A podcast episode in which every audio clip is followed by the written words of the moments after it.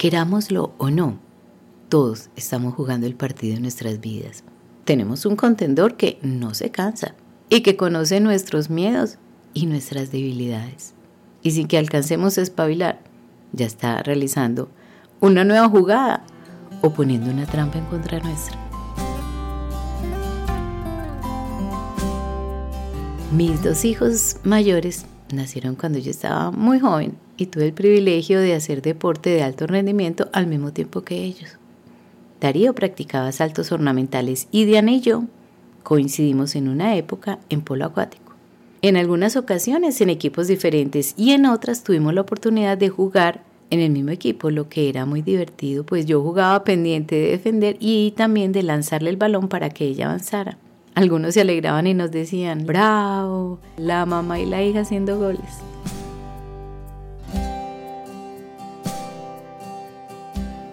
En polo acuático, como en casi todos los deportes, cada jugador trata de engañar al oponente para que éste crea que va a realizar una maniobra y cuando se prepara para defender, le hace otra jugada que no espera. En este juego, por encima del agua se ve una cosa, pero por debajo es bastante rudo, especialmente en la zona de gol. Y cuando alguien intenta anotar, recibe jalones y codazos que nadie está viendo por encima.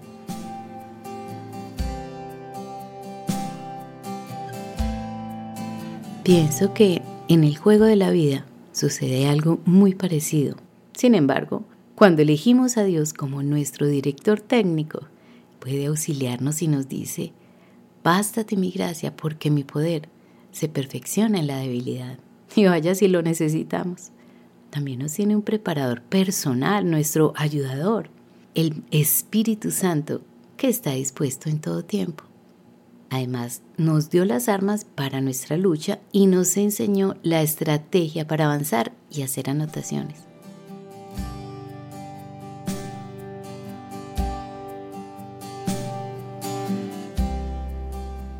Hoy mi mensaje va dirigido para revisar aquellas cinco trampas en las que todos caemos. Algunos apuntes los tomé del libro Mujer Verdadera. 1. Nos dejamos engañar cuando escuchamos y creemos consejos o formas de pensar contrarias al consejo de Dios y que nos llevan a decidir por nosotros mismos cómo queremos vivir. Ese es el primer paso para la caída. 2. El enemigo es astuto y sutil. Miente y engaña usando algo de verdad en sus argumentos. Mucho cuidado, porque exagera, desmiente y hasta tergiversa el consejo de Dios. Recurre a distorsiones sutiles que contaminan nuestros pensamientos. Nos llevan a creer que Dios nos priva del placer y de lo que es bueno y a dudar de su bondad. Ojo, porque ya sabemos que es una trampa. 3. El adversario juega sucio. Sabe cuándo somos más susceptibles y nos ataca especialmente cuando estamos agotados física o emocionalmente. Y ojo, antes o después de recibir una gran bendición. Así que no nos dejemos robar las bendiciones. 4 sabe que somos más vulnerables si nos convence de actuar independientes de Dios y el cónyuge a quienes tienen pareja. Además, nos convence de enfocarnos en nuestros derechos. En ese engaño sí que hemos caído, especialmente las mujeres. 5. Y escuche esta. Nos insiste con pensamientos obsesivos. Teresa de Jesús decía que la imaginación es la loca de la casa. Así que, ¿cuáles son los pensamientos que han estado gobernando nuestra mente en estos tiempos? Si pensamos en cada gol que nos ha notado el enemigo y recordamos cuáles fueron los pensamientos que llegaron a nuestra mente en esos momentos, porque hay una cosa cierta, cada vez que hemos caído hubo pensamientos muy fuertes y hasta obsesivos que antecedieron al hecho. Piénsalo bien. O tal vez algo que nos dijeron y lo creímos, olvidando el consejo de Dios. Si recordamos, vamos a encontrar que encajan con alguna de las cinco trampas que pone el enemigo. Así que, sencillamente, caímos en la trampa. O estamos en ella o estamos a punto de caer. Pero no hay que temer porque Dios nos da la salida. Ya nos dio la estrategia, no solo para escapar o defendernos, sino para esquivarlas y avanzar. Veamos nuestras cinco estrategias. 1. Agradeciendo a Dios por todo, por lo bueno y porque a los que amamos a Dios, todas las cosas nos ayudan a bien, incluso hasta lo malo que nos pasa. 2. Orando permanentemente. Con Cristo podemos ser bien intensos. 3. Creyéndole a Dios y a su palabra. Y una buena manera es leerla, escucharla, aprenderla y confesarla. 4.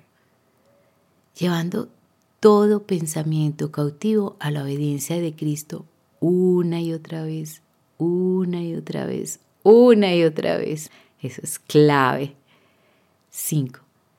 Alabando y cantando a nuestro Dios. Al hacerlo, estamos juntando todas las armas en un solo paquete. Así que, si asemejamos nuestras vidas a un partido de polo acuático o de fútbol, y si los goles consisten en cada decisión que tomamos en nuestras vidas, entonces estamos, como lo llaman en fútbol, en la zona de candela, que es el punto del juego donde más ataques recibimos del adversario, para que fallemos, para que tomemos la decisión equivocada. No es casual que el significado de pecado sea errar en el tiro. Para los griegos significa fallo de la meta, no dar en el blanco. ¿Cómo le parece? Cada día estamos decidiendo si aceptamos o no un ofrecimiento que de antemano sabemos que no va a terminar bien. O tal vez si vamos a salir con alguien que no nos conviene, pero que nos atrae tanto.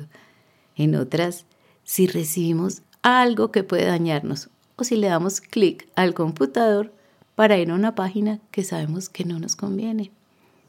Algunas personas tendrán que elegir la carrera que estudiarán o la persona con quien se van a casar y lo que es más importante, si le abren las puertas de su corazón a Jesús para que sea su Señor y Salvador y de esa decisión depende el rumbo de sus vidas. Hace años, mi hija y yo jugábamos para un equipo deportivo, pero hoy jugamos para el equipo de la vida, con Dios como nuestro entrenador. Y las dos entrenamos las cinco estrategias que Él nos enseña, aunque todavía pertenecemos al nivel de principiantes. Yo sigo guardando la defensa en oración y ella anota un gol cada vez que se opone a la cultura de este tiempo, o cuando levanta su voz para adorar a Dios. Buenas noches, mi nombre es Diana Cardona y quiero contarles algo corto sobre mi vida.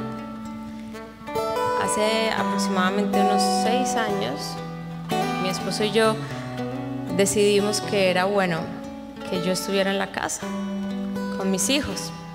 Tenemos tres hijos. Em, fue una decisión aparentemente fácil porque dijimos, eh, sabemos que es lo que Dios quiere, pero no ha sido fácil. No es fácil decidir ser mamá a tiempo completo. Sería mucho más fácil salir y no tener que estar 100% eh, del tiempo con tres niños encima. Eh, los que son papás saben lo que estoy diciendo. Y cuando yo pensaba eh, en este día y en lo que yo probablemente quisiera transmitirle a cada uno de ustedes, es qué tengo yo para ofrecer. Y en la medida que yo me acerco más a Dios, más pequeña me siento con respecto a, a su grandeza, a su gracia, a su misericordia. Lo único que yo he podido aprender y lo que quisiera ser testimonio para ustedes es que siendo mamá en la casa,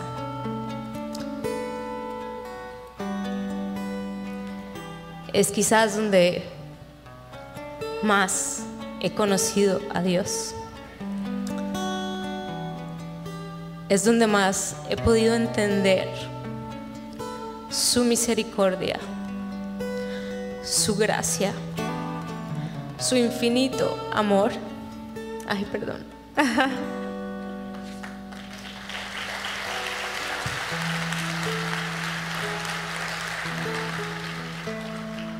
Y lo único que yo quisiera que ustedes pudieran llevarse de este pequeño momento, de estas canciones, es que mi vida, mi único deseo ha sido rendirme al diseño que Dios tiene para mí de ser mamá, de ser esposa. Y desde mi pequeña posición poder ser un testimonio de la gracia y del amor y de la misericordia de Dios para mi vida, para mi familia. Y le pido al Señor que hoy tenga misericordia de mí y que pueda usar mi voz para que muchas personas puedan escuchar del amor, de la gracia y de la misericordia del Señor. Es el único digno de todo lo que hacemos, de toda nuestra alabanza. Y Él es la fuente de la vida eterna.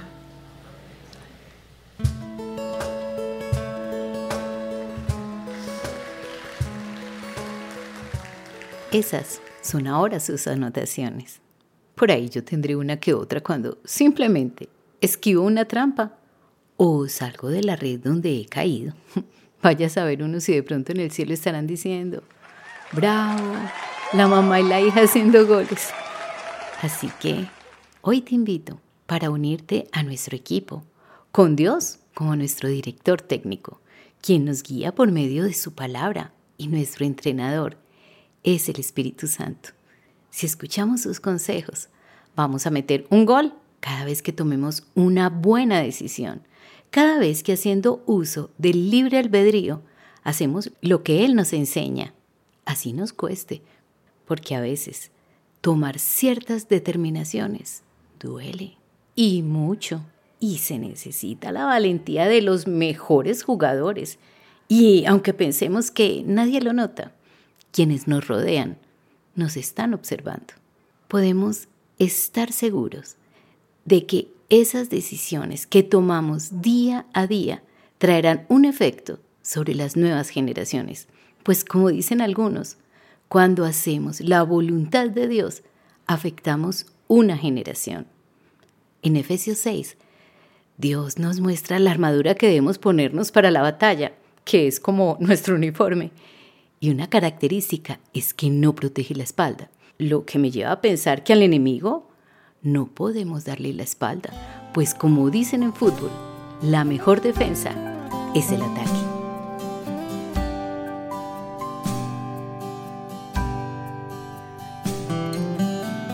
Tiempo de oración.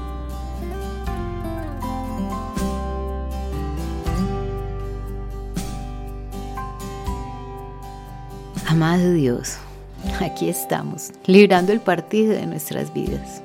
Estamos jugando sin entrenador y todo es un caos.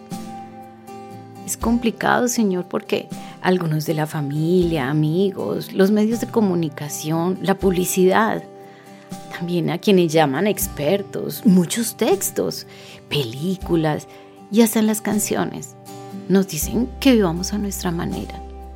Sin embargo, el resultado de vivir así nos está empujando a perder lo que más amamos hemos llegado a pensar que si te invitamos a dirigirnos nos vas a privar de la diversión. Sin embargo, vemos a los grandes jugadores del mundo siendo dirigidos por los mejores entrenadores a quienes deben acatar y los vemos sufrir en el campo de juego, pero también divertirse, haciendo jugadas maravillosas y celebrar con júbilo cada gol. Te invito para que seas mi Señor, mi Salvador, mi entrenador, mi director técnico, mi preparador Gracias porque no nos dejaste solos y estás dispuesto a dirigirnos y ayudarnos. prometiste que si dos o más se ponen de acuerdo en oración, vos nos escucharías. Hoy me pongo de acuerdo con quien me está escuchando y te ruego Dios por aquella persona que hoy está sintiendo que está perdiendo la partida.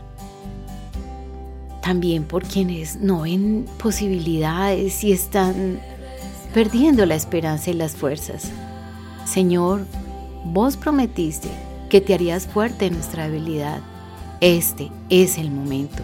Te ruego que escuches nuestras oraciones, porque salen de lo más profundo de nuestro corazón. Algunos hoy se están preguntando, ¿dónde estás? Glorificate, Señor. Te ruego que le des fuerzas al cansado, que le des aliento de vida al desesperanzado. Te pido, Dios, las estrategias del cielo para todos aquellos que piden por tu ayuda. Este es el momento de que cada persona que hoy te busca te encuentre y reciba instrucciones divinas que le permitan remontar el marcador y golear a la dificultad, a la desesperanza, a la escasez, a la enfermedad.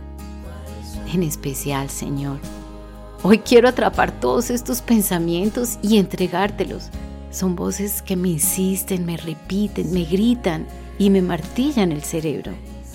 Solo quiero escuchar tu dulce voz. Hablanos, Dios, en tu palabra, quizás un mensaje, tal vez un paisaje, a lo mejor con una bella canción. Es nuestro anhelo, Dios, que esta vida transcurra como esos grandes partidos en que, a pesar de ir perdiendo, se remonta el marcador y al terminar se celebra con más alegría y satisfacción. Gracias Señor porque sé que estás escuchando nuestra oración. En el nombre de Jesús. Amén.